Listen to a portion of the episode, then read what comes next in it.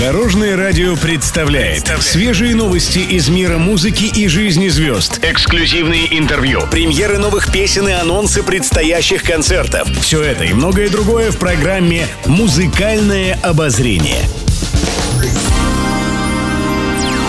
Добрый день. В студии Алена Арсентьева, и это программа «Музыкальное обозрение» на Дорожном радио.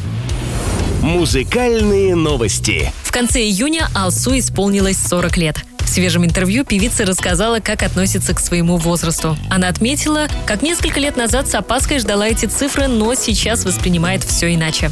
Алсу рассказала, что не чувствует себя взрослой женщиной, несмотря на сформированное мировоззрение, расставленные приоритеты и жизненный опыт. Мне очень нравится мой сегодняшний возраст. Мне нравится сочетание того, что я выгляжу еще достаточно свежо, но при этом уже есть некая мудрость и какое-то понимание жизни, заключила Алсу. Пишет пресса.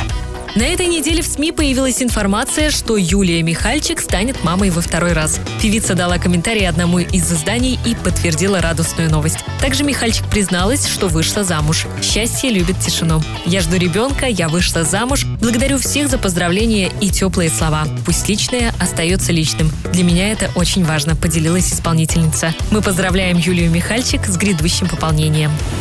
Музыкальное обозрение. На этой неделе Дима Билан был экстренно госпитализирован с бронхитом в Москве. Из-за заболевания музыкант столкнулся с проблемами с дыханием и голосом и в ближайшее время не сможет петь.